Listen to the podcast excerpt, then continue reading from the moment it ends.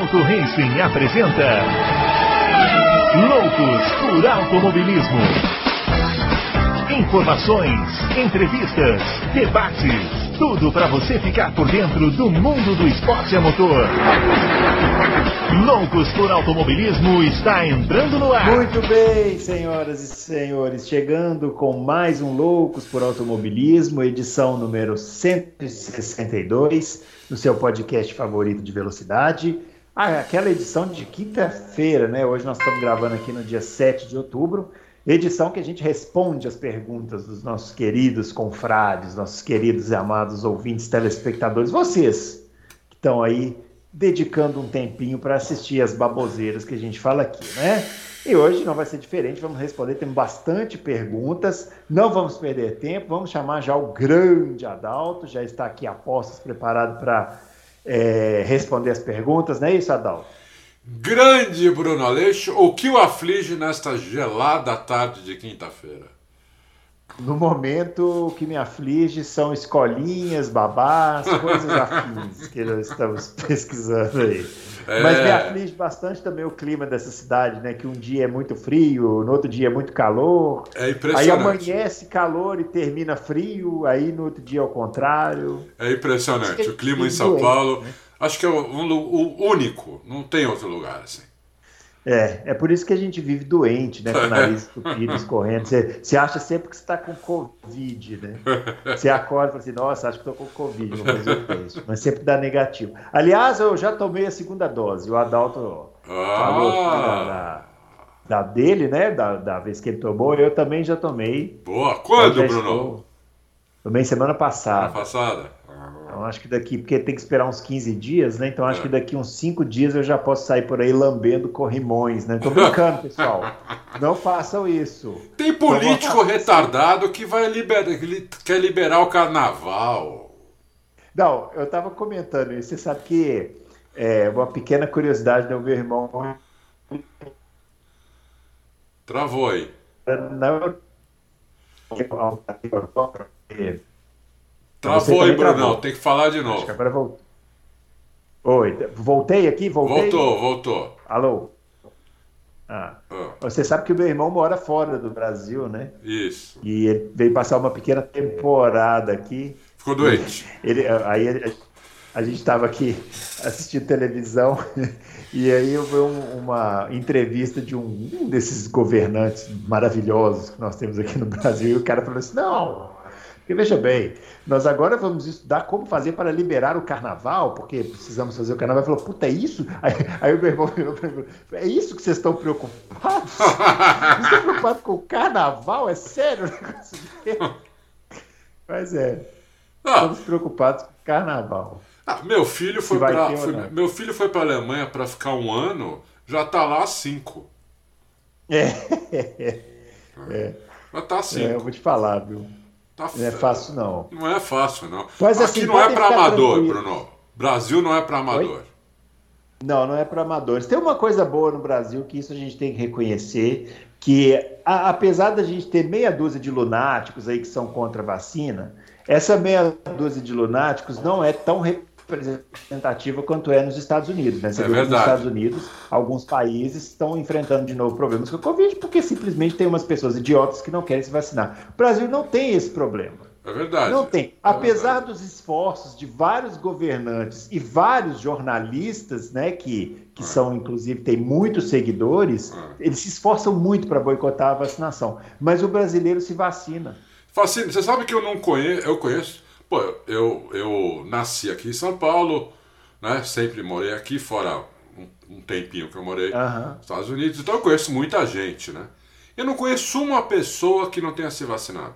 É, não, você vê a nossa taxa de vacinação é altíssima, as pessoas se vacinam, é. os casos de Covid no Brasil despencaram, as mortes despencaram. Então, assim, o, o, apesar de tudo, a gente pode se apegar no brasileiro. No brasileiro é, é verdade, é verdade. A, a maior parte das pessoas é boa. Tem é, uma meia não, é dúzia de retardados. É. A gente tem a nossa cota de retardados aqui, mas é, né, é. tem, a gente tem que pensar que tem países que tem cotas maiores de retardados. É verdade, né? tem, então, tem essa também, tem essa também.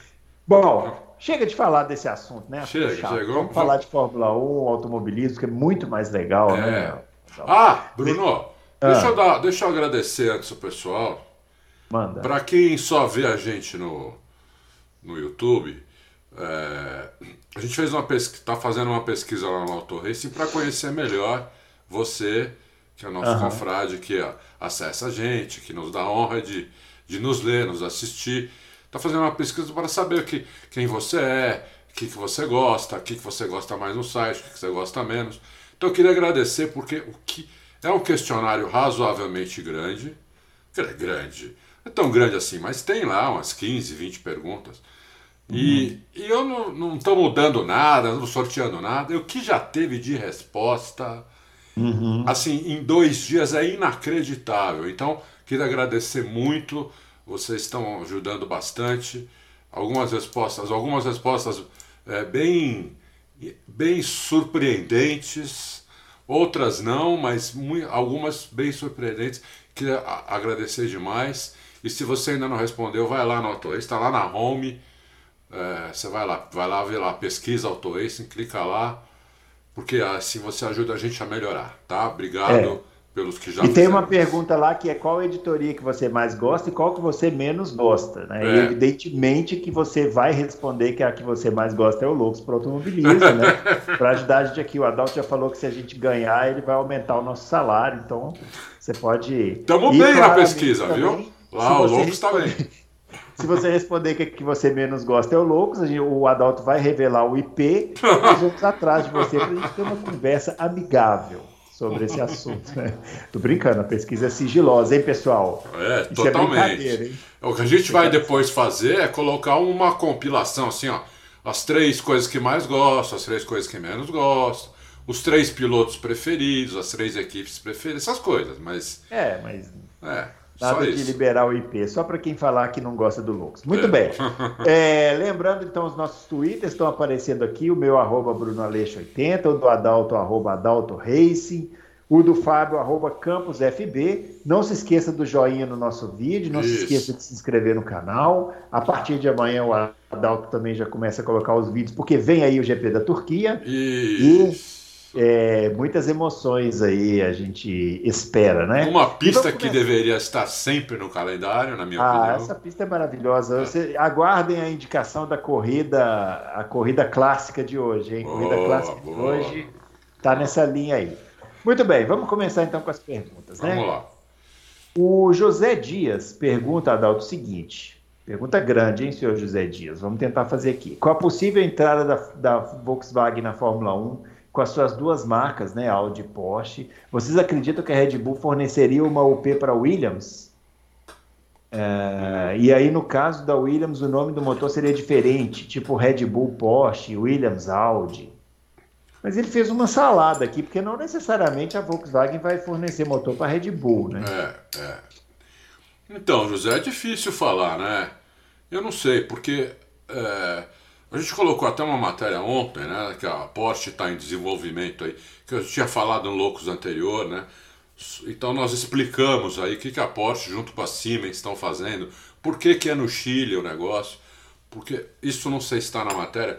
É no Chile, eles escolheram o Chile por duas razões. Primeiro que naquela área onde eles estão fazendo a usina, venta demais e eles precisam de vento, porque é energia eólica. E a, a, a energia elétrica no Chile é muito barata. Uhum. O Chile tem energia elétrica sobrando. Então é por isso que eles resolveram fazer lá, entendeu? Então, é, eu, eu não sei se, se eles vão fornecer para a Red Bull. A Red Bull acabou de. Hoje nós publicamos, acabou de uh, uh, uh, confirmar a parceria com a Honda para os próximos anos né? A Honda vai ajudar a Red Bull lá. Então eu acho difícil você ter Red Bull, Honda e Porsche, ou Red Bull, Honda e é. Volkswagen. É uma coisa bem difícil de acontecer. É. Né? É, eu acho até que a, a Porsche ou a, ou a Audi, não sei, podem até fornecer para Williams, mas não através da Red Bull. Estou achando que não. Muito bem. O João Pedro Marques de Melo, porque nunca vimos um piloto nascido em outras partes da Inglaterra correr na Fórmula 1 com sua bandeira. Lembro que o Coulter é escocês, o Irvine é irlandês, O Dan Tickton é nascido na Nova Inglaterra, mas nenhum deles correu, corre com essas bandeiras por qual razão? É isso aí, tem uma. Até o Braia, que é um ouvinte, respondeu aqui embaixo, é porque na verdade é o Reino Unido, né? Isso. Eles correm eu... com a bandeira da Grã-Bretanha. Isso, eu tô até, tô até vendo a resposta dele, a resposta é. dele tá perfeita, é. é. isso mesmo. Inclusive, a bandeira da Inglaterra não é aquela que a gente conhece, com aquela cruz. A bandeira é, é branca é com um negócio vermelho, assim. É, né? exatamente. Então, quer dizer, não, é, aquela bandeira famosa que a gente tem até no calendário e tudo é do Reino Unido, entendeu? Reino então, Unido. Então todos esses, esses pilotos aí, é. por isso que chamam de britânicos. É que agora, é, é que agora tem a, a, essa questão que o, a Inglaterra saiu, né, do, do, do, do... Não, ela saiu da, ela saiu da, da União, União Europeia. Europeia. É, não tem nada a ver. Olha, olha ver. eu é, dando é. uma puta furada. Inclusive, inclusive tinha, uma pia, tinha uma piadinha lá hum. que era assim: quando, quando alguém é, quando alguém se dá bem lá, que é inglês, né? Eles chamam de inglês. Uhum. Quando o cara é ruim, chamam de britânico. Uhum. É, é. Aí, é. Eles tinham essa piadinha há muitos anos atrás, agora eles pararam com isso. Agora Ou seja, mundo... é o Coulter, o Irvine e o Dan Tickton, que são todos britânicos. Todos o, britânicos. O Hamilton é, é inglês. Isso. Inglês é o Hamilton. Não, nem Jack Stewart. Jack Stewart é escocês, né? É escocês. Inglês é. é o Hamilton, é outros aí. É isso aí. Muito bem. É, o Mansell em inglês, por exemplo. Mansell. Jim Clark, o acho. Dan José. É. Segundo o Alonso, existem regras diferentes para pilotos diferentes. Vocês concordam com essa afirmação? É, eu não vi o Alonso ter falado isso. É, o que, olha, que, será que ele quis dizer? Eu acho, que, eu, eu acho o seguinte, eu acho que eu, eu, eu, não concordo muito com essa afirmação. Eu concordo mais que eles não têm, eles não têm é, um método, eles não têm é, um padrão de punição, um método de punição, é, porque a gente já falou tantas vezes no Louco sobre isso, né? Porque fica mudando toda a corrida, são comissários diferentes. Né? E, e você lê um, um, livro de regra, mas se eu, eu, você, Dan José, e o Bruno, e mais dez pessoas, a gente lê o mesmo livro, talvez haja cinco, seis interpretações diferentes, entendeu? De, uhum. de, de cada página, de cada capítulo. Então, não importa que existe um livro lá de regra, o cara interpreta, entendeu? Por exemplo, eles, interpre eles interpretaram que o Norris, nessa última corrida, que ele, na hora de entrar no box, que ele, ele cortou a linha branca, eles interpretaram que, que ali estava chovendo, o carro escapou, não foi de propósito, entendeu? Não tinha como ele controlar o carro, por isso que não puniram. Na, se tivesse seco, talvez punissem, entendeu? Então, é, é uma questão muito de interpretação isso daí, né?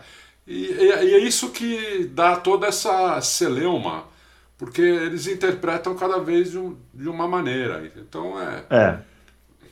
Né? O, o, Hamilton, uma vez também, acho que foi. Acho que foi na Alemanha, uns anos atrás, também estava um sabão ali, porque tem uma pista de, de, de aquela, de, aquela pista do lado da, da reta da, de, de, sim, de sim, é uma pista de arrancada. É uma pista de arrancada. Tava cheio de óleo, o nego tava saindo ali, né? Todo mundo saindo ali. O Hamilton, na hora de entrar no box, também saiu, também cortou também e não puniram. Uhum. Porque falaram que tinha essa, esse problema do óleo. Então, é, é assim que é. É difícil. Eu não acho que piloto é perseguido. É que tem alguns que cometem muitas. É. Muitos delitos, vamos dizer assim, né? É, aí eles pegam mais no pé desses daí. Né? E, então, e tem, e tem outros que eles querem mostrar que eles mandam. Então tem muito piloto na Fórmula, eu acompanho a Fórmula 1 há 40 anos, tem muito piloto que é meio contra o establishment, né? E sempre foi muito punido por causa disso, por, por coisas que outros não eram. Né? O Mansell foi muito punido, apesar de ser inglês. Montoya foi muito punido. Montoya era punido. Montoya não podia eh, soltar gases dentro do carro, que ele era punido. para não falar outra coisa. Né? É, então, é. Tem uns caras que são mais punidos. O Hamilton no começo era muito punido também. Não sei se você lembra. Aquela punição é. em Spa contra o contra o Kimi foi uma, uma é, barbaridade. É, bizarro, né? É uma coisa bizarra. supostamente cortou, usou, usou uma vantagem, né? É. É, é, o mesmo problema. Isso aí foi em 2008. Você vê que até hoje né, tá, tá a mesma discussão que essa coisa dos track limits, né? Ele cortou Isso. caminho, cortou. É a mesma coisa. A punição absurda no, no Canadá para o Vettel. Uhum. Então é, é, é, difícil. Eu acho, que, eu acho que é mais uma questão de falta de critério do que de do que de pegar de, de porque o piloto é famoso ou não é famoso. É isso aí. O Francis Lei Silveira, é, além da opinião do Bruno, ó, alguns loucos atrás de que a Red Bull renovou com o Pérez para incentivá-lo, vocês acham que o Pérez pode estar indo muito bem no simulador com o carro de 2022 para justificar essa renovação? É uma, é uma, hein? É uma possibilidade, né?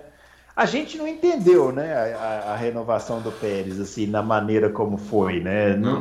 Não, não, não, não, por ser uma renovação com o Pérez, mas por ser a Red Bull uma equipe que né, tem é. esse histórico de cobrar muito dos pilotos e tal. Pode é. ser uma possibilidade, né? A gente não. É. Eu, eu acho que é uma aí que o Francis Ley aí pode.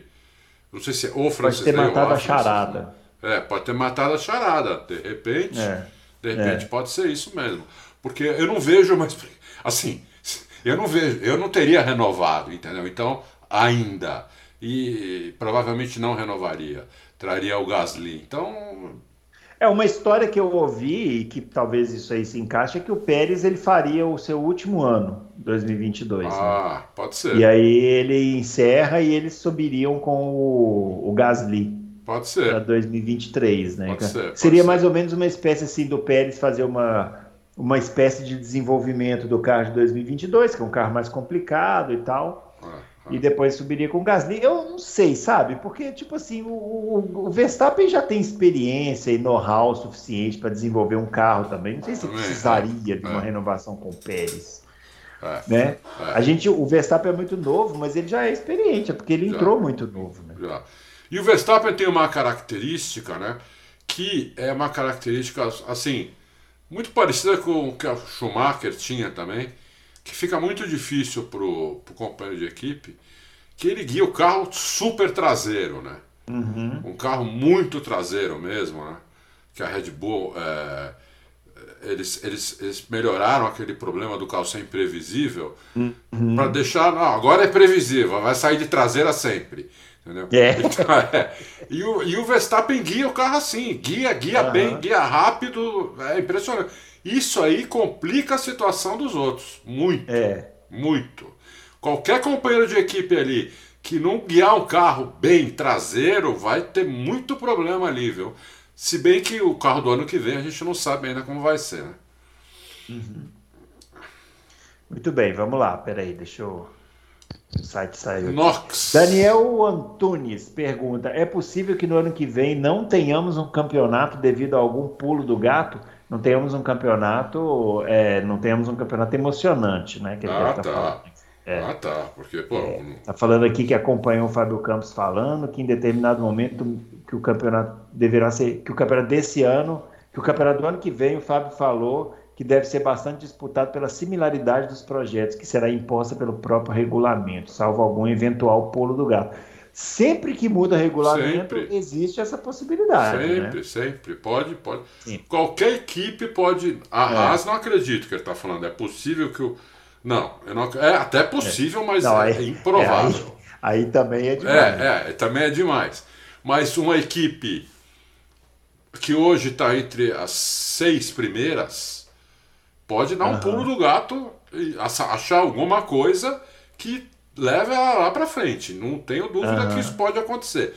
Mas como quem tá, olha, são dessa vez quem está fazendo, quem fez o regulamento técnico, quem está bolando esse carro é um grupo de engenheiros. Todos os engenheiros estavam trabalhando na Fórmula 1 e o Ross Brown é o cabeça disso daí. Então eu acho muito difícil que isso aconteça. Não estou é. dizendo que não vai acontecer. Pode acontecer. Mas eu acho muito difícil. Porque o Ross Brown é o rei da, de, de fazer isso. É. Ele é o rei a de fazer Brown, né? É o maior exemplo disso. É, é. A Ferrari bem, também. Knox, qual... É. é. Pergunta do Kinox: qual é a regra mais imbecil da Fórmula 1? Putz, agora me pegou. Vai você primeiro, Bruno. é de, atual ou. Sei lá, deve ser atual. Sei, não tem, tem regra imbecil na Fórmula 1 atual? Acho que são essas punições aí. Eu, eu, eu colocaria essas punições aí para mim a regra mais imbecil da Fórmula 1 atual, porque eu não sei se chama, se a gente poderia chamar isso de regra, mas é uma espécie de Regra mal é, feita, sim, é uma regra mal feita. É uma regra mal feita, porque pune pela, pune pela manobra de corrida, né? É. O, pune o cara que está defendendo posição, Isso. pune o cara que está tentando ganhar uma posição. É. Que está então, sujeito a cometer erro, porque está tá, tá numa disputa. É. Né? Agora, se ele estiver perguntando qual é a regra mais imbecil da história da Fórmula 1, eu ia ter minha resposta, que é aquela regra de 2005 que não podia trocar pneu. Essa, para mim, foi a regra mais imbecil de todas da história. Não, ninguém vai superar isso. não, para mim, a coisa mais bizarra que eu vi na Fórmula 1 até hoje ah. era que foram aqueles pneus de bug. Pneus de boi. Então, junta uma com a outra. Porque a de 2005 não podia trocar o pneu de bug. Foi uma corrida famosa que o Kimi Raikkonen, na última volta, o pneu explodiu lá em Nürburgring. É. Ele ia ganhar a corrida, o pneu explodiu, foi pelos ares, ele bateu e perdeu a corrida. É isso mesmo. É, bem, bem estúpida essa regra bem dos pneus. Bem estúpida mesmo. Muito bem, o Budiene Fonteles pergunta: já que o que mais vale para a equipe é o Mundial de Construtores, por se tratar de que é de onde sai o dinheiro para pagar a conta, será que não viria o caso da Red Bull tentar uma dança das cadeiras e colocar o Gasly no lugar do Pérez para ver se ele sairia melhor? Eu tenta, perguntando se eu tentaria essa jogada, eu teria, uhum. eu teria feito isso já, Budiani. Agora, a gente não sabe que o Bruno, o Bruno que levantou essa bola aí, é, o, o, o Pérez pode ter assinado um contrato ali não para ser titular da equipe Red Bull. Ele ser uhum. da equipe Red Bull que pode ir para geral, né? É, que um dos quatro carros, entendeu? Uhum. Pode ser que isso tenha acontecido. É, não é o que não é o que eles o que eles divulgaram, mas vai que nessas últimas sete corridas o Pérez continue não se achando, se bem que eu achei que ele foi bem. Ele só errou na, na hora de na hora tinha que trocar o pneu na, na Rússia e não trocou, né? Mas o Pérez é. foi bem na Rússia até, até o problema da chuva. Eu achei que ele foi bem. E o Gasly detonar, eu não sei se eles não fazem isso, viu, meu? É, uma coisa que a gente comentou aqui, que eu continuo com a pulga atrás da orelha, é que eu acho que tem mais coisa nessa saída do Gasly da Red Bull principal do que é uma simples mau desempenho na pista. Sim. Eu acho que tem alguma coisa extra pista aí. Sim.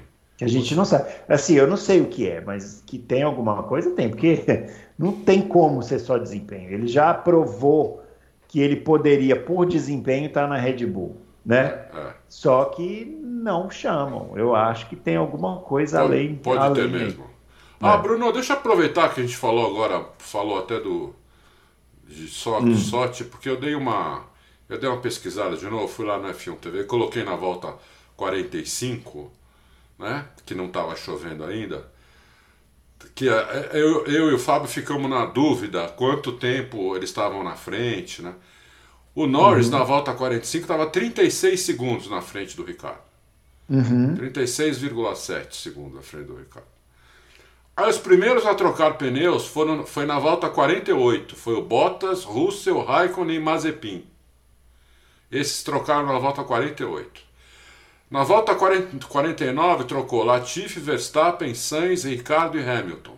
Hamilton trocou quando ia acabar a volta ele entrou no box, não completou a volta dentro do box. Aí na, na, volta, 50, na volta 50 o Hamilton passou 26, 26 segundos atrás do Norris. E na 51 o Hamilton já tirou 8 segundos, passou 17 só. E aí na isso no começo da volta 51, né? É, no final da volta 51, durante a volta 51, o Hamilton tirou mais 17 segundos e passou o Norris. Na hora que o Hamilton estava passando o Norris, eles, o Norris saiu da pista. Sim, mas é porque aí a chuva apertou, né? A chuva apertou. Então quando Por isso tava... que ele já passou 8 segundos também mais, mais rápido. Descontou 8 segundos na volta anterior. É, descontou 8 segundos, lógico, por causa da chuva, que ele é, trocou o pneu, né? Aí é. que tá, aí que foi o erro do Norris. Mas o é. Norris estava 36,7 segundos na frente do Ricardo na volta 45, que ainda não tinha caído uma gota de água na pista. É, não, mas alguém te lembrou aí no, no, num comentário, não sei se foi no YouTube ou aqui no Auto Racing, que o Ricardo teve um pit stop lamentável, né? O primeiro pit stop do Ricardo, né? Deu problema lá. Tem que descontar isso aí também. Três segundos a mais ele perdeu, três ou quatro então, segundos. Isso aí na Fórmula 1 já dá uma onda também, né? É. Não estou defendendo, não, mas é só para. É. Só para constar. O Braia está perguntando, Adalto, você acha que a Liberty vai começar a atacar o F e fazer coisas que o tio Bernie não fazia e proibia na categoria? Correr no Qatar, corrida sprint com grid invertido, 50 corridas por ano, cobrar taxa em Mônaco. Ô, Brian, o, o, o, o Benny Eccleston também pensava várias loucuras. Pode ficar tranquilo que não, é. não é por isso, não. É, o, a diferença aí é o seguinte, Brian, eu, eu acho que o Bernie foi um gênio. O Bernie tirou a Fórmula 1 do amadorismo. Era uma categoria basicamente inglesa, todo mundo era amador e colocou a coisa profissional, levou a Fórmula 1 a ser o que ela é. Só que o, os anos passam para todo mundo. O Bernie tem 90 anos. Né? Os anos passam para todo mundo. Então ele foi ficando com a cabeça meio para trás, entendeu? Quer dizer, é, você quando, quando fica muito velho, você começa a não gostar muito de novidade, a ficar com medo de fazer algumas coisas, entendeu? E aí tem aquela mentalidade europeia, muito que é muito tradicional, muito não vamos fazer igual, vamos não sei o quê. Né? O americano, o americano é mais negócio, é mais show, é mais espetáculo. Então, o que tiver que fazer para melhorar o espetáculo, melhorar o show, e, e, eles conseguirem fazer, porque tem um. Toda, toda ação tem uma reação, né? Então o americano vem com umas ideias e há uma reação contra. O que eles conseguirem fazer, eles vão fazer, entendeu? Eu acho que eles vão uhum. fazer 50 corridas, mas 25 corridas eu quase posso apostar dinheiro que eles vão fazer. É, se, se der uma chance para fazer grid invertido é, em corrida separada, eles vão fazer. Inclusive o Domenicali, que é um cara tradicional da Fórmula 1 italiano, ele já está convencido que devia ser feito isso. Então, se ele já está convencido, é, eu acho que ele vai conseguir convencer a Fórmula 1 em algum momento. Entendeu? É. É... Agora, uma coisa que ele falou aqui que é interessante, né? Que é, é só para desmistificar isso também, por exemplo, ele falou: ah, correr no Catar. Oh, o Bernie Eccleston, ele. Porque a Fórmula 1 vai correr no Qatar porque o Qatar paga bem. Isso. Não é isso? É. A Fórmula 1 vai atrás de onde está o dinheiro. Mas isso já era assim na época do Bernie Eccleston. Já. Foi sobre o Bernie Eccleston que foi correr na China, na China. que foi correr na, no Bahrein. E na Rússia. O Dhabi, é. na Rússia, né? É. Então, assim, isso aí não é nada de diferente. Onde pagarem, eles vão. Aliás, o Bernie Eccleston até foi em lugares que nem deveria ter ido, tipo é. naquela pista horrorosa da Coreia do Sul lá, que depois construíram a pista só para Fórmula 1, teve três corridas e agora está lá abandonado. É. O pessoal, o pessoal, o pessoal precisa entender o seguinte: a Fórmula 1 é esporte, é, só que chama sport business, é um negócio, é um negócio gigante, enorme, é um negócio bilionário, entendeu? Então, quando tiver dinheiro que faça diferença eles vão fazer, entendeu? Se um, se um louco no meio da África, ali, num país uh, totalmente que não tem nem estrada pavimentada, resolver fazer uma corrida lá e falar que vai pagar 100 milhões para a Fórmula 1 correr lá, eles vão. Eles põem pneu de trator e correm. Eles correm, entendeu? Porque ah. é, é, precisa, entendeu? Precisa. Porque senão quem vai sustentar isso tudo? É muito uhum. dinheiro que corre na, nesse negócio. Um piloto, como é que pode um piloto como Hamilton ganhar, ganhar 50 milhões de dólares? Isso num, num, num, em época de pandemia, entendeu? Então, outros ganham 40, 30. Quer dizer, precisa, precisa faturar para poder pagar. Ninguém tira do bolso, ninguém está lá para tirar do bolso, entendeu? O negócio uhum. precisa, precisa, precisa, se pagar no mínimo. Né? Eles querem é que dê lucro. Mas é. se não der lucro, o negócio tem que se pagar. Então tem que fazer o que precisa ser feito. Muito bem. O Adriano Aguiar pergunta: com as declarações de Carlos, Carlos, é, Carlos vocês Sainz. acham, Carlos Sainz, vocês acham que quando a Ferrari for competitiva, vamos voltar na temporada de 2007? Ah. É, é, sim, né? Se for competitivo, sim. Igual a Ferrari foi competitiva na temporada de 2007, foi campeã pela última vez, né? Deve é. ser isso, né? Que fala. É, olha, o, o Sainz hoje, inclusive, falou que não está chateado que vai largar em último, que vai trocar o P, vai largar em último. Falou, é uma ótima oportunidade para acertar o carro para corrida, entender o carro, dar uhum. feedback para os engenheiros, arriscar mais, que não tenho nada a perder. Então, é, a, eu, eu quero que a Ferrari vá para frente, porque é, é, sempre bom ter a Ferrari na frente, né? É. É sempre bom, porque gera muita fofoca, gera muito. Uhum. Né? É gostoso ter a Ferrari. Apesar de que a Ferrari em crise também é bom, né? Também é bom. Ó, os ferraristas agora, hein? Os ferraristas agora vão me xingar pra caramba. Hoje tô brincando, hein? É só porque é divertido, mas a gente torce para que todo mundo fique bem. O Gleidson Ferreira, o que muda em relação aos UPs desse ano para o ano que vem? Hum. A única coisa que muda não é, não é exatamente a UP, é o combustível do ano que vem. Vai ter 10% a menos de, de, de, carbono. Vai emitir 10% menos de carbono e vai ter uma mistura de 10% com combustível sem carbono.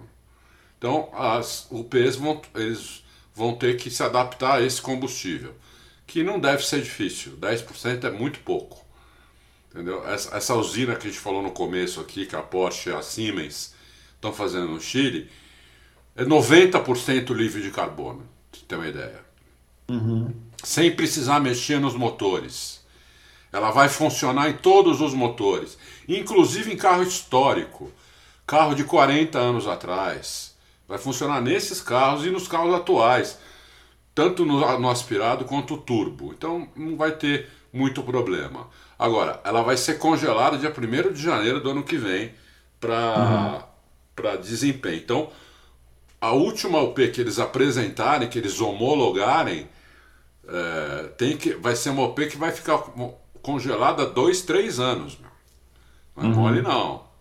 Tem que, tem que ser boa a UP, senão Fica Muito bem. É. O Álvares está perguntando sobre o piloto às vezes ir ao rádio pedir mais potência. Ele quer saber se a equipe é que muda as configurações do motor pelo box ou se ela instrui o piloto a mudar. É, ela instrui. É. A, a telemetria não é mais bidirecional, né? É. Então Há muitos anos, né? Muitos Antigamente anos, é. era e eles, eles cancelaram. cancelaram. Agora, ele está perguntando aqui se você concorda com tanta comunicação entre piloto versus engenheiro. Eu acho, isso é uma tese minha.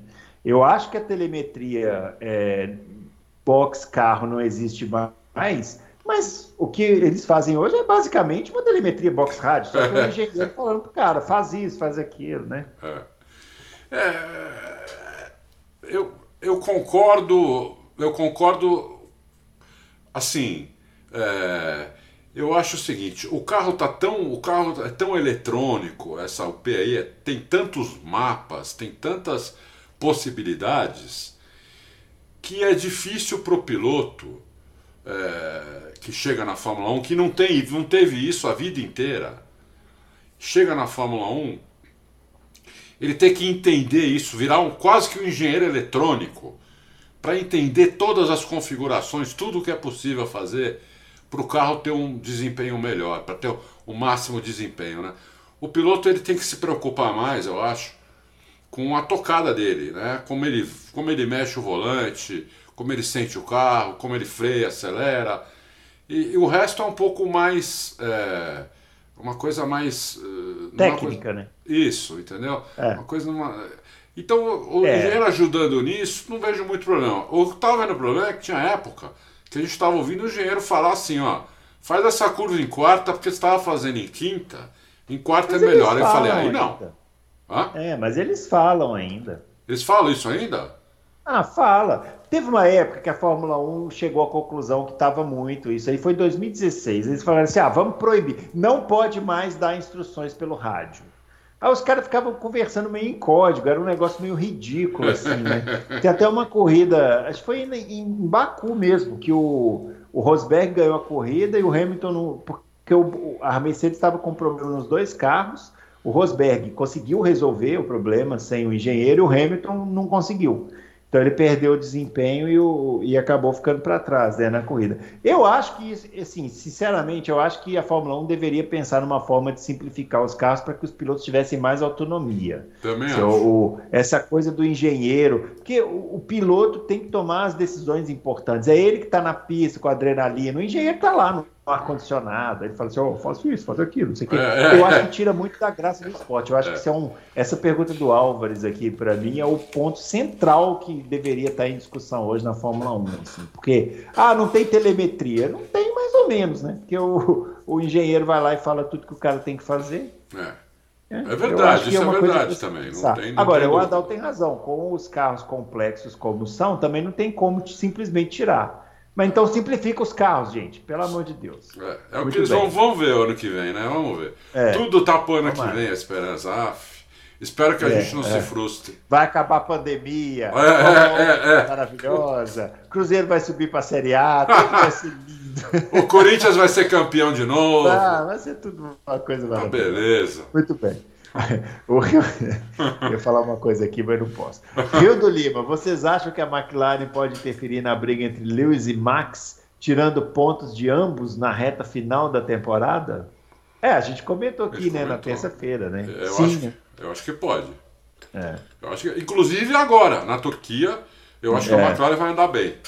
Uhum. Eu acho que vai andar bem. Não sei se vai andar na frente da, de alguma Aí é andar na frente do, como ele falou, né? Do Hamilton ou do Verstappen, ah, não sei se vai andar, é, mas. Sei, mas ela pode ser um fiel da balança. Pode assim. ser sim, pode, pode, ser sim. Não tem o Éder Matias, em tempos de ânimos à flor da pele entre Red Bull e Mercedes, quem vocês acham que pode fazer alguma diferença entre os companheiros de equipe dos postulantes ao título?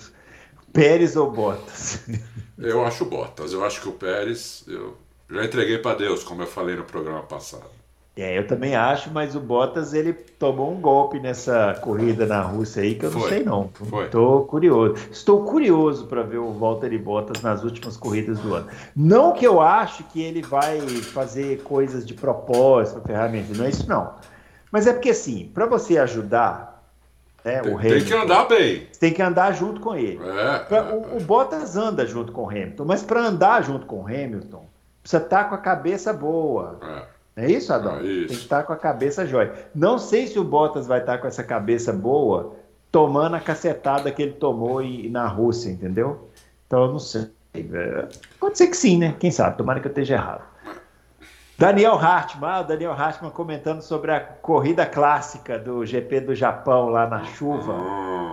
Ah, e ele pergunta, eu, sabia que alguém ia perguntar isso, o que era o tempo on aggregate que o narrador da F1 TV vivia falando na última corrida clássica, é. se isso existe hoje. Ô, Daniel Hartmann, isso aqui é o seguinte, o cara que perguntou qual foi a regra mais estúpida da história da Fórmula 1, eu respondi que era de troca de pneus de 2005. Acho mas que era essa. Minha resposta. Era essa aqui. Era essa aqui. Essa era a regra mais estúpida da história. Porque era assim, quando a corrida tava, parava no meio por causa da bandeira vermelha, os caras faziam um tempo somado entre as duas isso, corridas. Isso, isso, isso. Então, quando chegou no final desse GP do Japão, por exemplo, o Damon Hill estava liderando na pista, aparentemente com 10 segundos de vantagem.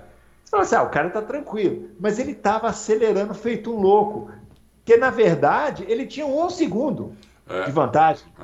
Porque, porque, na corrida ante... na, na, corrida antes da bandeira vermelha, isso. ele tinha nove segundos atrás. Isso, então... isso. Eu achava um absurdo isso também.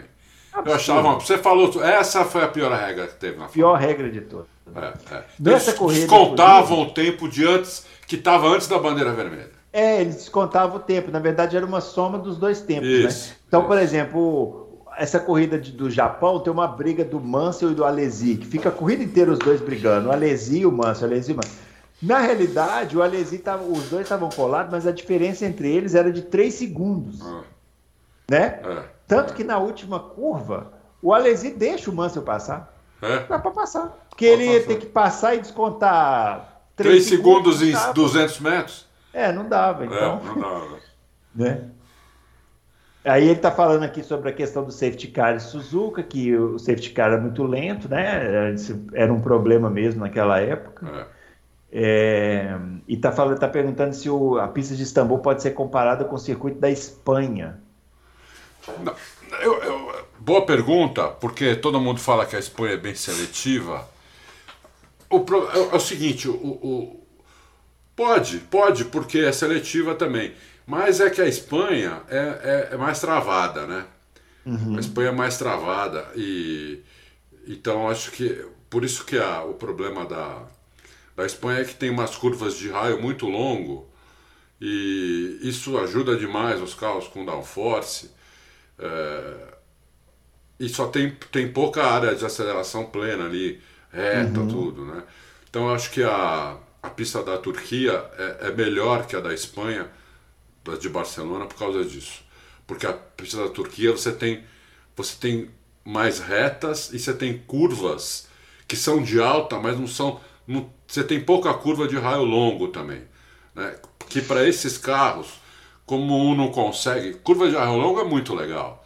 Só Sim. que para esses carros que não conseguem acompanhar de perto, é a morte, entendeu? É a morte. Porque o cara tem que tirar o pé, porque se ele fizer crudado, ele não faz.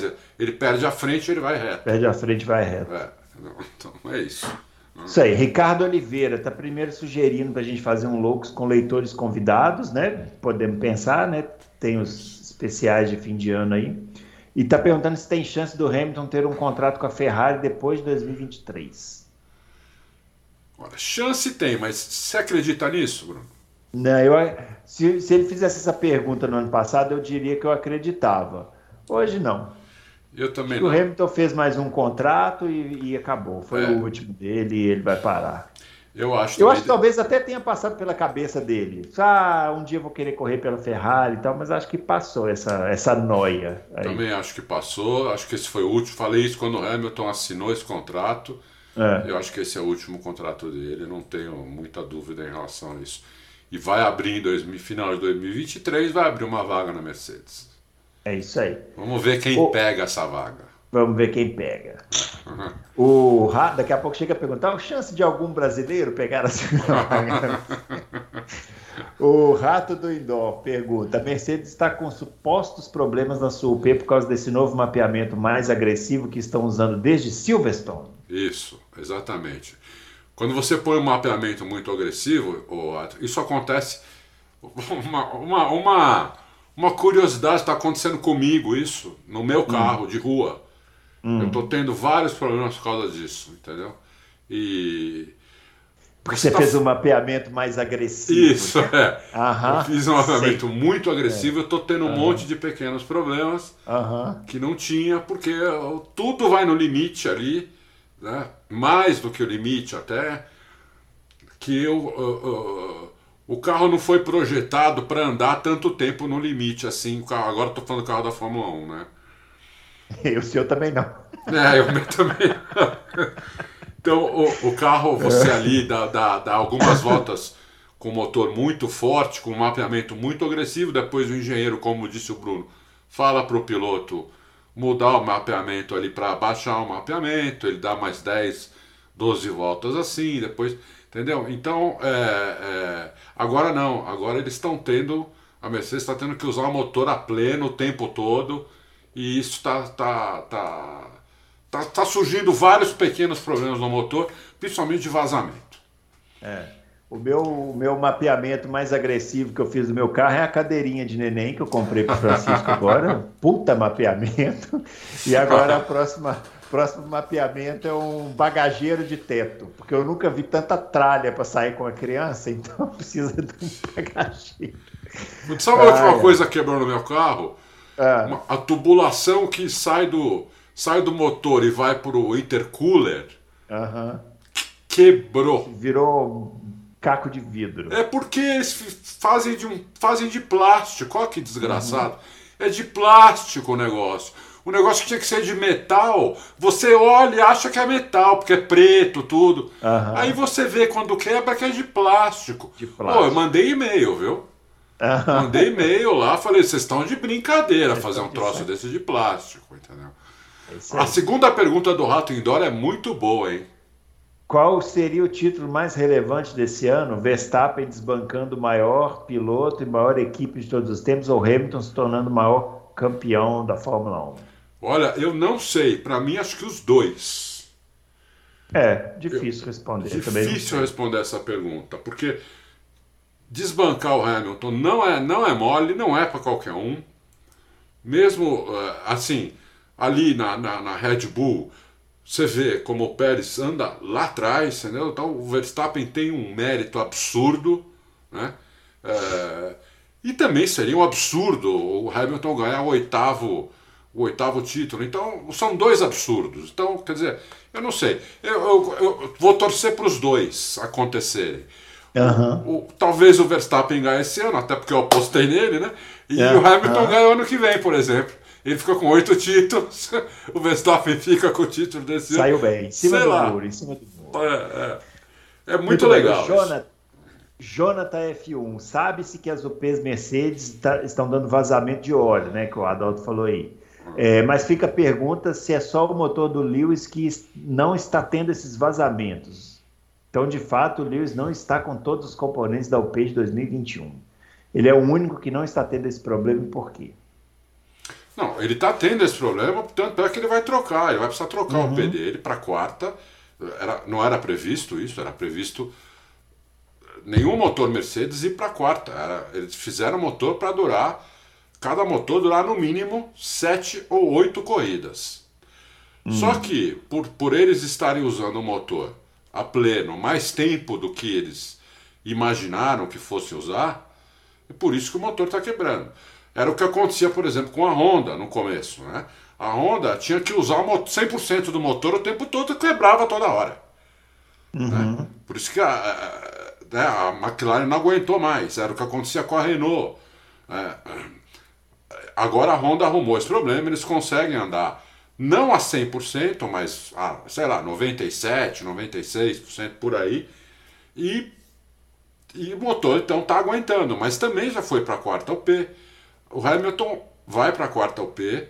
Eu acho que eles, se eles não, se não quebrar, se eles verem que não está piorando a situação, eu acho que eles vão fazer de tudo para trocar no México, mas nada impede que eles precisem trocar antes, ou que, a, ou que o Verstappen tenha um problema e eles aproveitem também para trocar do Hamilton, que seria a, aí seria o, né, a, a, cereja do bolo, né? O, o é. Verstappen tem um problema e eles aproveitam, os dois sairiam lá de trás, seria uma corrida espetacular. Nossa também. senhora, é uma coisa maravilhosa. O Lucas Campos quer saber pra gente quais são as performances, as grandes performances que fazem do Sebastian Vettel digno de quatro títulos mundiais. Sempre é citado o Monza como a Toro Rosso. Mas e as performances com a Red Bull? Ah, pergunta. Eu vou deixar pro Bruno essa daí, porque é... eu não sei é. responder, não. Eu não uhum. sei responder. Eu só sei, então. eu, eu, só me lembro, a, é. apesar que eu tenho que falar que a minha memória não é muito boa. É. Né, então, mas eu só me lembro, assim, que está muito viva na memória, aqui no Brasil, não lembro que ano, 2012, que ele rodou na primeira volta.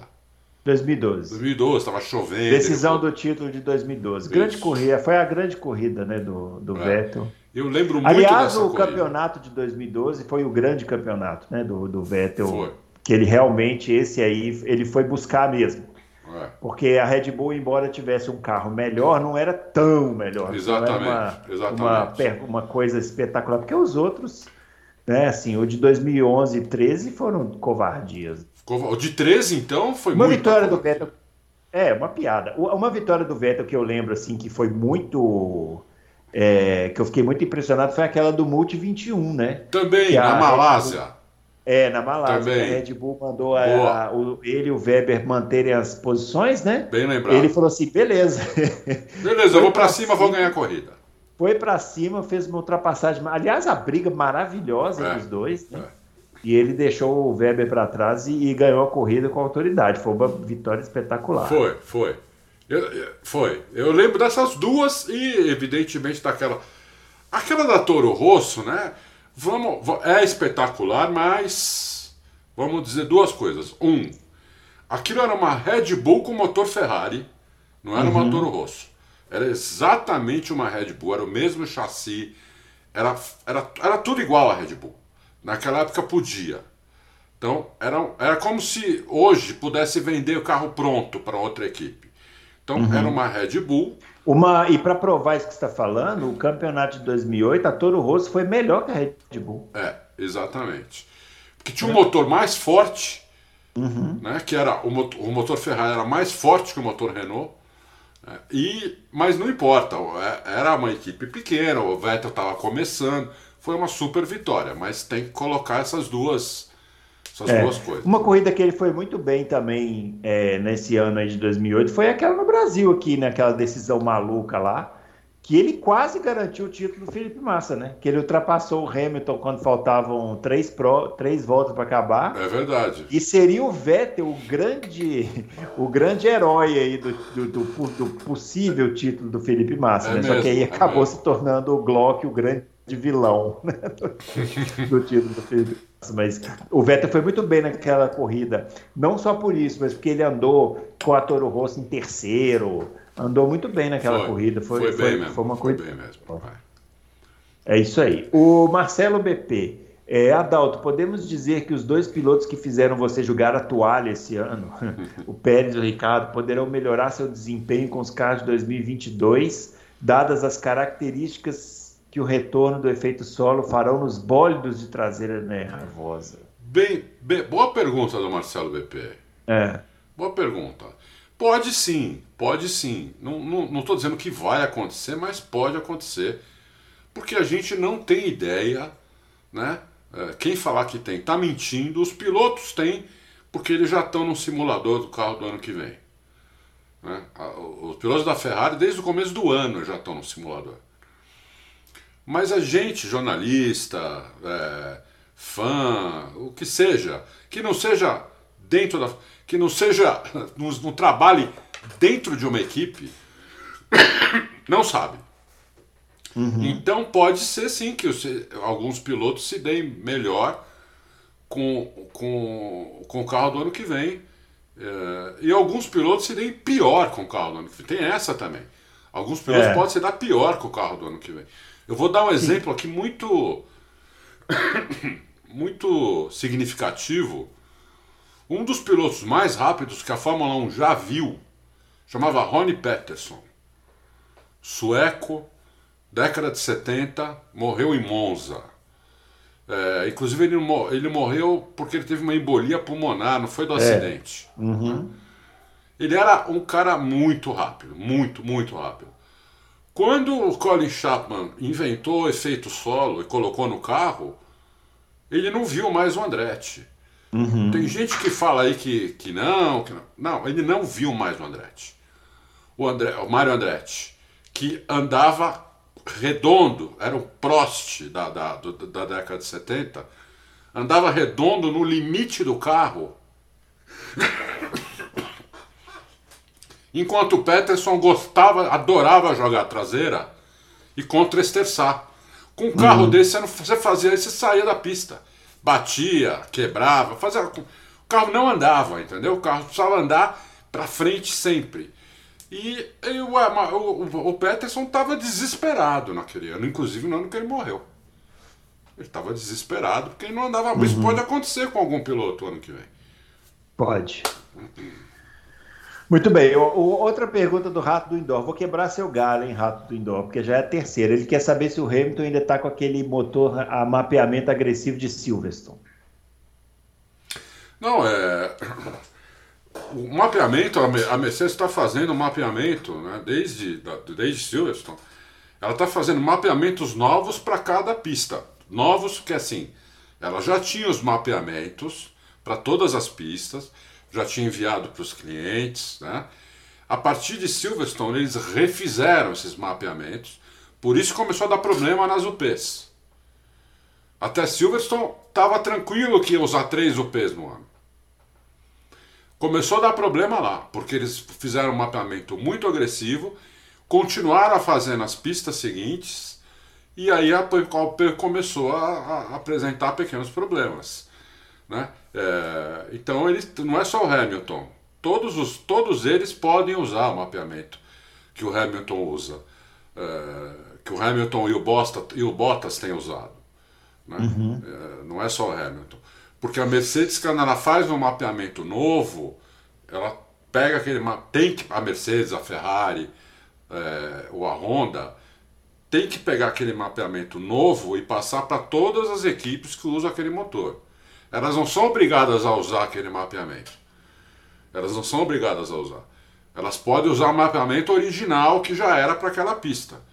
Mas elas podem usar esse mais agressivo, entendeu? Uhum. Então, eu acho que todas estão usando, porque todas estão tendo problema.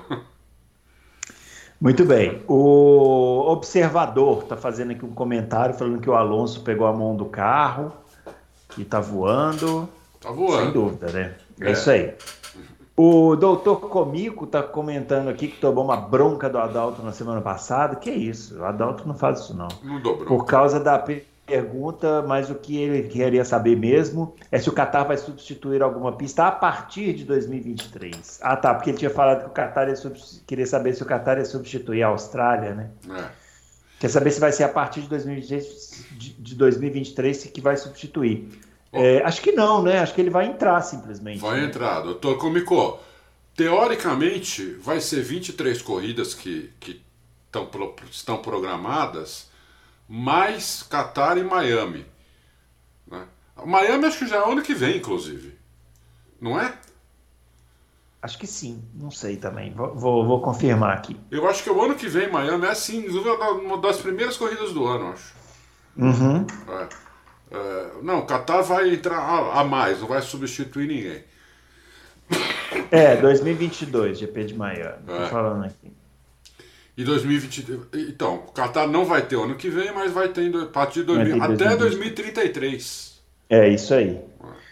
Vamos lá. O Luiz Belmiro é, queria perguntar sobre a corrida sprint, que tem duração curta, se eles usam o tanque cheio ou de acordo com a distância da corrida. Distância da corrida. É e quer saber por que, que a Mercedes não promove o, o, o, o Russell para a equipe, já que o Bottas não está ajudando em nada. A gente, a gente, já comentou isso aqui na semana passada, né? Vai queimar o Russell à toa, né? Deixa o menino entrar lá no. Lógico, no, no, lógico. É. Não, pode fazer isso que queima o Russell, não pode fazer. É isso aí. O Vinícius, é, caso o Hamilton seja campeão esse ano, provavelmente ele terá liderado menos voltas que o Max. Isso já aconteceu antes? Já já aconteceu. Por exemplo, quando o Keck Rosberg foi campeão, uhum. ele só ganhou uma corrida. A última, né? É. E ele não liderou muito, não. Foi ele ganhou na régua. Engraçado, um piloto que era porra louca. É. Né? Muito mais que o filho. O Keck era muito rápido, mais rápido é. que o filho. Isso já deve ter acontecido, isso que ele está falando aqui, já deve ter acontecido, várias vezes, mas sim. a gente teria que fazer um levantamento. Teria que fazer né? um levantamento, mas já aconteceu sim. Já é. aconteceu sim. Ah, o, só... sou capaz de apostar que o Prost em 86, por exemplo, foi campeão sem ter liderado a maior parte das corridas. Falou tudo. Também é. sou capaz de apostar. Mas teria que confirmar, eu é. não sei. Eu acho que o Rio, no campeonato de no dele, ele liderou mais corrida que o Schumacher? Ah, que o Schumacher sim, tô pensando no Villeneuve. Villeneuve, né? é. é. é. Talvez não. Sim, eu, eu, acho que sim. sim. O, a gente. É, esse campeonato de 96, a gente tem uma lembrança assim, muito de que o Villeneuve fez um campeonato apertado com o Rio, mas não foi tão apertado assim, não. É porque ele. O que aconteceu. O que aconteceu é que o Rio ia para decidir o campeonato já no GP de Portugal.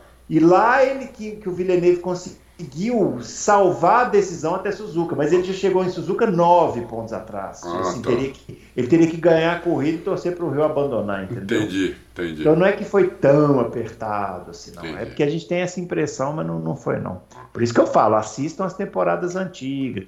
Que aí vocês vão lembrar O, Bruno, o, o, Luiz, o Luiz Belmiro falou que o favorito para Toquia é a Mercedes. Não sei não, viu, Luiz Belmiro? É. Para mim ali é bem Tá bem, bem apertado. equilibrado, bem apertado. Uhum. É isso aí. O. Peraí. Você falou do Luiz Belmiro. Agora já... é Vinícius. Ah, agora, é o, agora, é o, agora é o Fausto Silva. Ô louco meu, essa fera. É. O Vinícius a gente já fez a pergunta.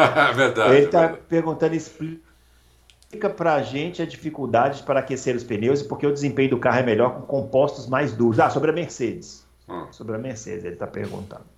É, Fausto, se é o seguinte, esse negócio da dificuldade de aquecer os pneus, eles já, eles já é, eliminaram isso, já está aquecendo o pneu é, mais rápido do que estava no começo do ano. Eles conseguiram acertar isso na base da suspensão e na asa dianteira também. Tava tirando, tava é, tirando totalmente o ar do, quase todo o ar do pneu dianteiro, deixaram um pouquinho mais, então melhorou.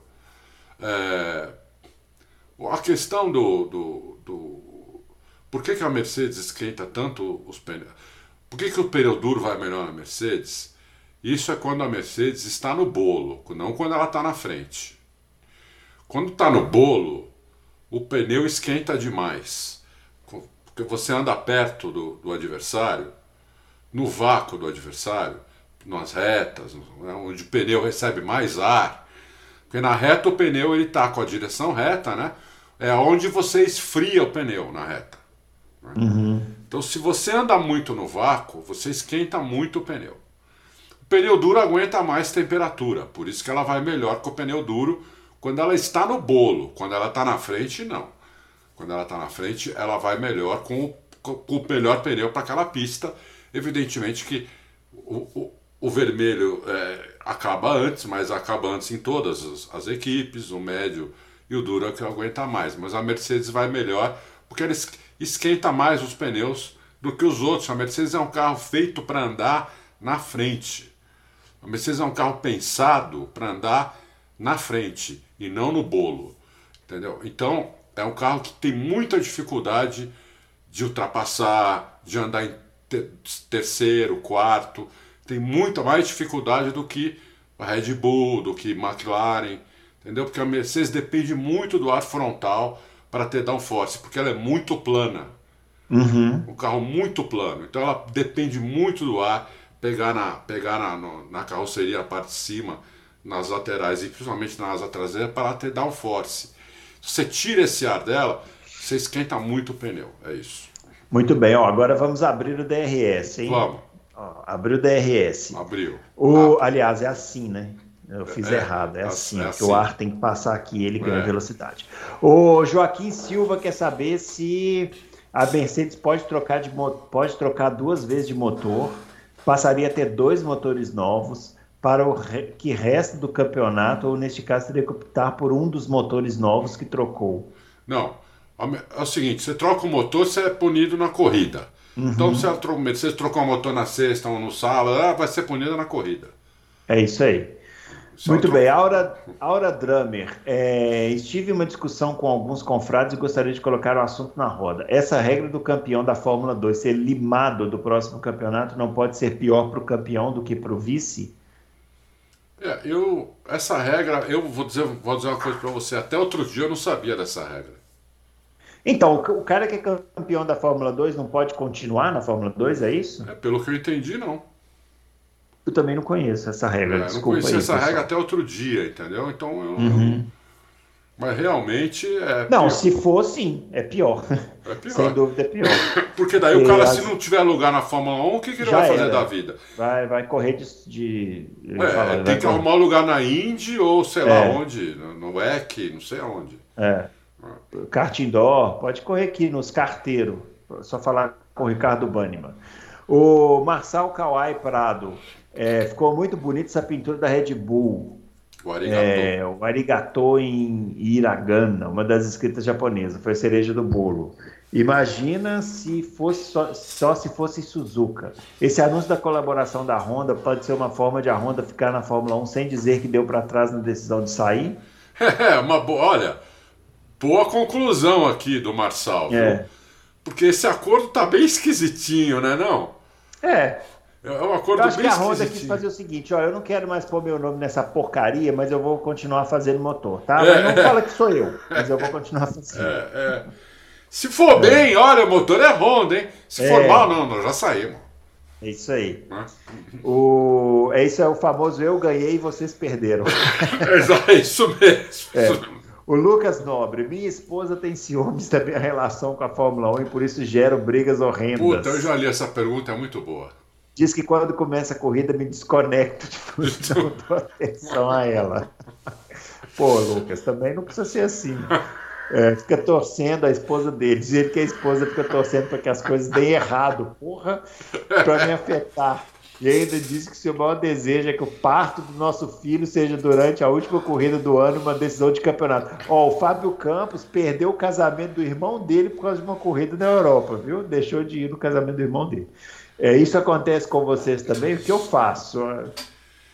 Isso acontecia muito comigo. Hoje não acontece mais. A mulher viu que. Que não tem jeito. Não tem jeito. Ô, Lucas, você tem que ser firme aí, hein? A gente apoia é. você na sua firmeza. Você tem que ser firme. Ô, Lucas, você tem que ser malandro igual o Adalto. O Adalto ele fica lá ligado nas corridas de Fórmula 1, mas aí ele assiste uma série, entendeu? Isso, ele vai fazer. Isso, isso. À noite você vê uma coisa que ela quer ver também, entendeu? Isso. Aí quando ela for reclamar da coisa, fala, pô, mas eu tô vendo aquela porcaria daquela novela. Não, porcaria não, desculpa, amor. Aquela não, desculpa, novela. novela boa. É, ah, ou aquela série lá de meninas. É. Entendeu? Então, pô, é. deixa eu ver minha corrida aqui, vai. Não... Eu, é. eu gosto. Entendeu, Lucas? Você pode, você, pode, você pode pegar lá. O Adalto, o Adalto ele tem série para indicar que não acaba mais. Ele devia fazer uma coluna aqui só de série para indicar. Aí você pede para ele um dia, ele te indica umas sériezinhas, aí você assiste e tal. Não precisa ser só série de meninas, não. Pode ser qualquer série. Qualquer série. Não, série tem muita boa. série boa. É. Eu assisto série, série todo dia. Toda aí, noite tá eu vejo um capítulo. Isso se chama malandragem experiência, meu amigo. Você, é uma cancha que você atinge, é. entendeu? Que você chega lá. E aí tem uma Muito hora, bom. Lucas, que você começa a escolher a série. Então, além de você é. continuar vendo sua corrida de Fórmula 1, você ainda vai escolher a série. Você vai convencer a sua esposa que aquela série é boa. Entendeu? É, eu aqui em casa a minha experiência é o seguinte: a minha esposa nunca tinha assistido uma corrida de Fórmula 1 na vida dela, não tinha visto nada, nem não sabia nem o que, que era. Aí quando a gente começou a namorar, ela começou a assistir junto comigo, entendeu?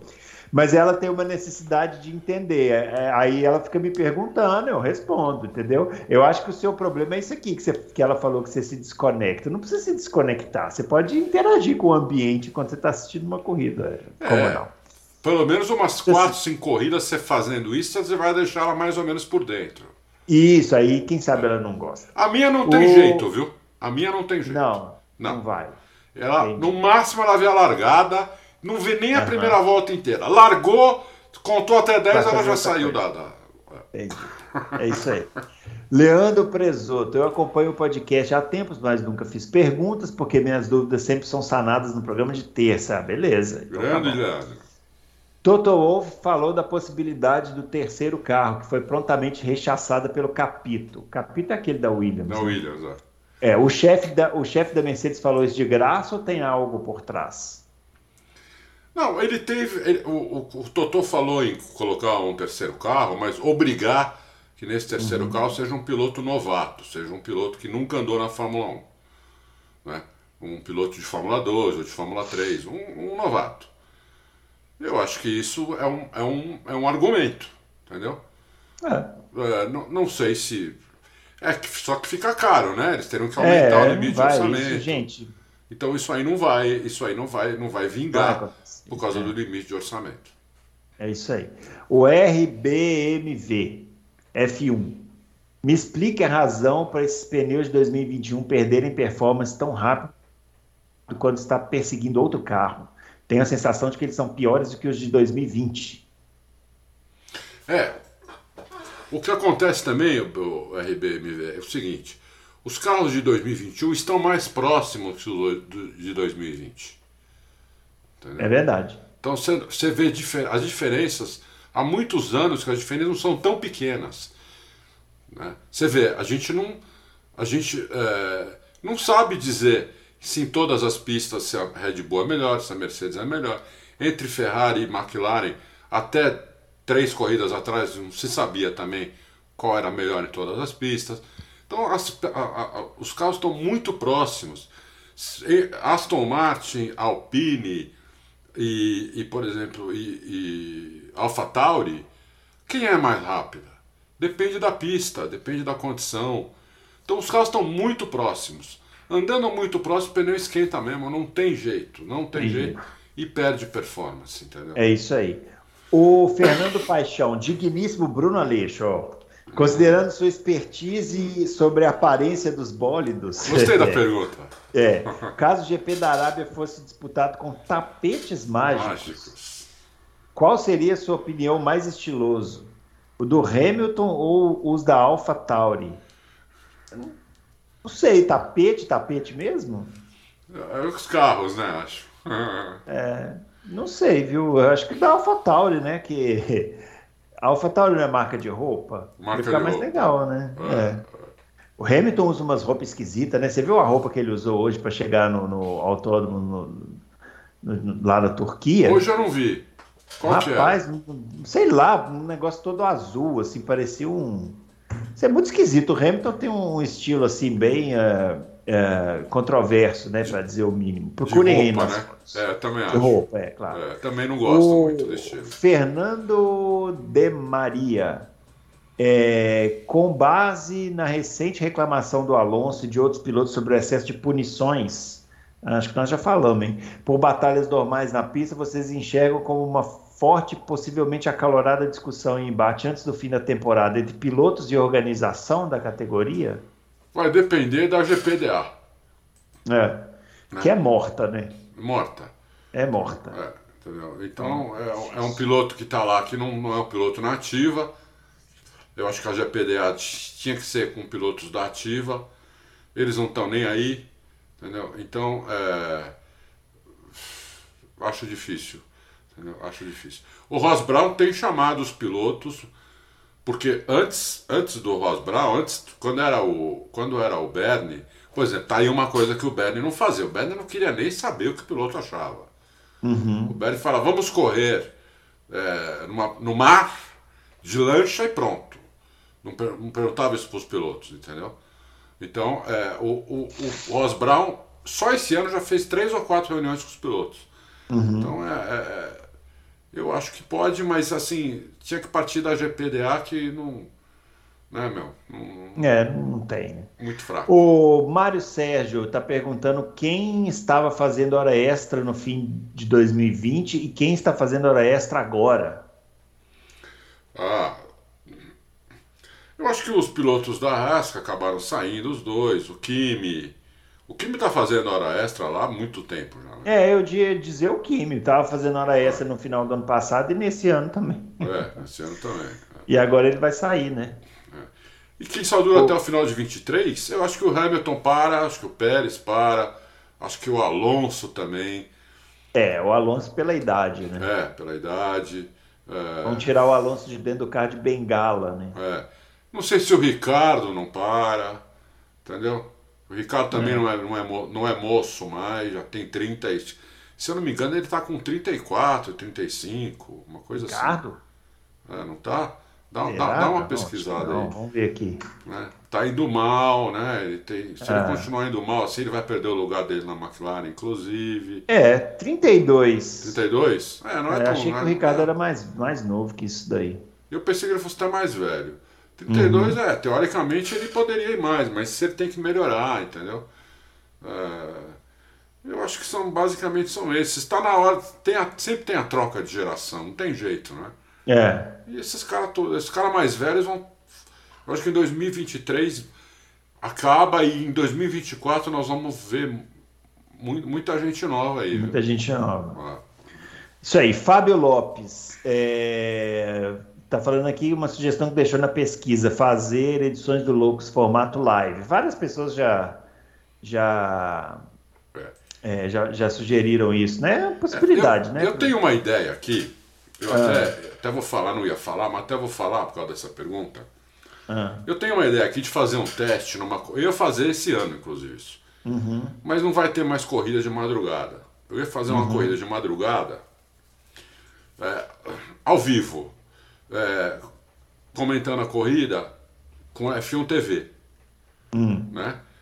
Ia fazer isso no Japão, na Austrália, na China, que são corridas de madrugada, onde é mais.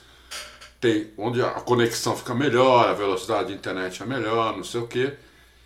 Com F1 TV e basicamente só ia gostar mesmo de acompanhar isso que tivesse F1 TV, porque existe um lag de TV, de de, de, de televisão é, aberta, fechada, de operadora, é, se a tua TV é 4K, onde você está no Brasil, se é, se é, via satélite, se não é.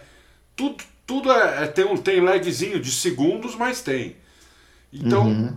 sou, por isso que eu ia, eu ia falar, ó, vamos fazer um teste aqui, F1 TV, vamos fazer ao vivo. A gente vai, não, não é narração, nada, de repente eu e o Bruno, a gente fica conversando durante a corrida, vendo a corrida junto com vocês, entendeu? Mas não, como não vai ter corrida de madrugada, eu vou deixar isso pro ano que vem, provavelmente. Mas só vai gostar, só vai acompanhar isso quem tiver F1 TV e uma conexão boa. É, vamos Senão, ver, né? Ver senão... a possibilidade. Eu tendo a achar que pode ser que fique um pouco chato, né? Sem narração, assim. Vamos ver, a gente pode tentar. O, ah, ele está perguntando se o, a, a, inclinação da curva 8, se, já, se, a gente já imaginou uma curva 8 com inclinação. Acho que a gente comentou aqui, né? Que seria uma possibilidade, né? Agora, ia dar morte, né? ia sair uns três. Escapou, morreu. É. Muito bem. É, PBO, pergunto: não era proibido blefar no pit stop? Mercedes blefou induzindo inclusive a entrada do Ricardo. Por que não houve penalização? Não. Tem ali, essa regra? Não, não foi blefar ali. Ali a, a Mercedes chamou o Hamilton pro box. O Hamilton que não entrou. Não entrou, é.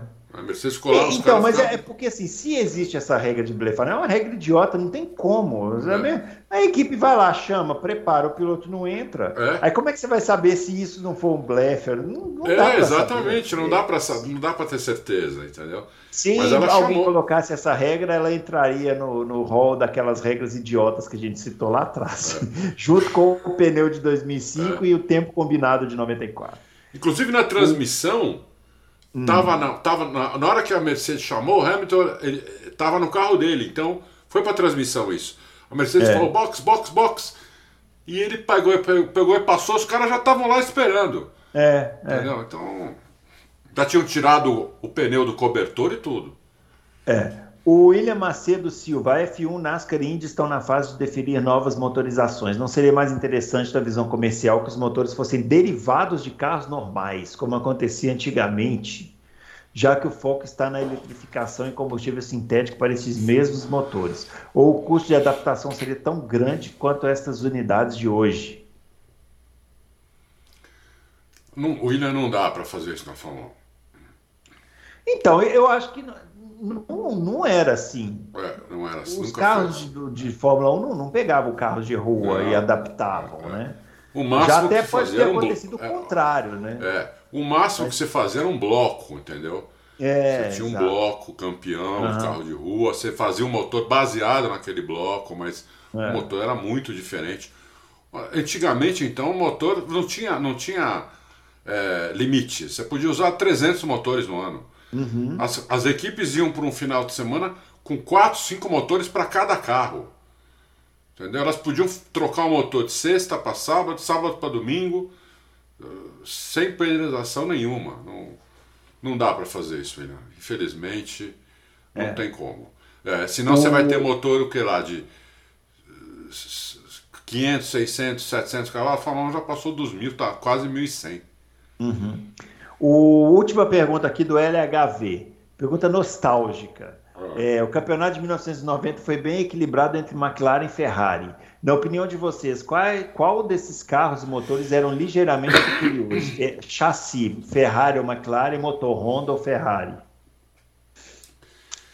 Eu, eu, eu puxa vida, puxar a memória aqui. Foi o primeiro ano do Prost na Ferrari, né? É. Eu acho que o chassi talvez fosse o melhor da Ferrari e o motor era da McLaren. Era, era o motor Honda, né? Da McLaren era, é, era melhor. E a Ferrari tinha o câmbio semi-automático, semi né? é. que começou a funcionar naquele ano, que eles começaram em 89, mas quebrava pra caramba, é, né? E em 90 eles, eles conseguiram mais confiabilidade lá. E Tanto claro, né? Contrataram aquela... o Prost, né? É também é uma bela aquisição, assim, para fazer o carro andar mais rápido. Andar mais rápido, não tem dúvida. É. E o Prost acertou o carro e vou te falar, se não bate ali na primeira curva, Esquece, é. a corrida É que a Ferrari cresceu no final do campeonato. Foi. Se você olhar o campeonato, a McLaren começou bem, mas a Ferrari cresceu no final é. ali, né? Então, realmente, assim, o GP da Espanha, por exemplo, que foi antes daquele GP do Japão, o Senna sofreu lá, né? O Prost agarrado no calcanhar dele. É, é. Superou no pit stop, aí depois o Senna acabou quebrando. É. Difícil não, a situação. Se não, se não bate ali, não sei não, também. Para mim foi uma surpresa o carro de 91 da Ferrari ser tão ruim. É, exatamente. É, eles pioraram, né? Pô. Muito bem, senhores. Terminando então Loucos pro Automobilismo, vamos à indicação da corrida clássica. É mesmo, é agora, é agora. Sem, sem spoiler. Sem spoiler, estamos precisando de uma vinheta, hein, Adalto? Pra, é pra mesmo. Co, co, co, corrida clássica. Vamos falar, vamos falar isso para o nosso produtor, senhor Léo. É, providenciar uma vinheta aí para nós. Bom, é o seguinte, como a gente vai ter o Grande Prêmio da Turquia nesse final de semana, vamos assistir uma corrida clássica na Turquia, que afinal de contas a Turquia é uma das pistas mais legais aí dessas da F1 moderna. É mesmo, né? é mesmo. É, uma das pistas mais legais. Então hoje vamos voltar ao ano de 2010, campeonato de 2010, corrida de 2010 lá na Turquia, é, corrida maravilhosa.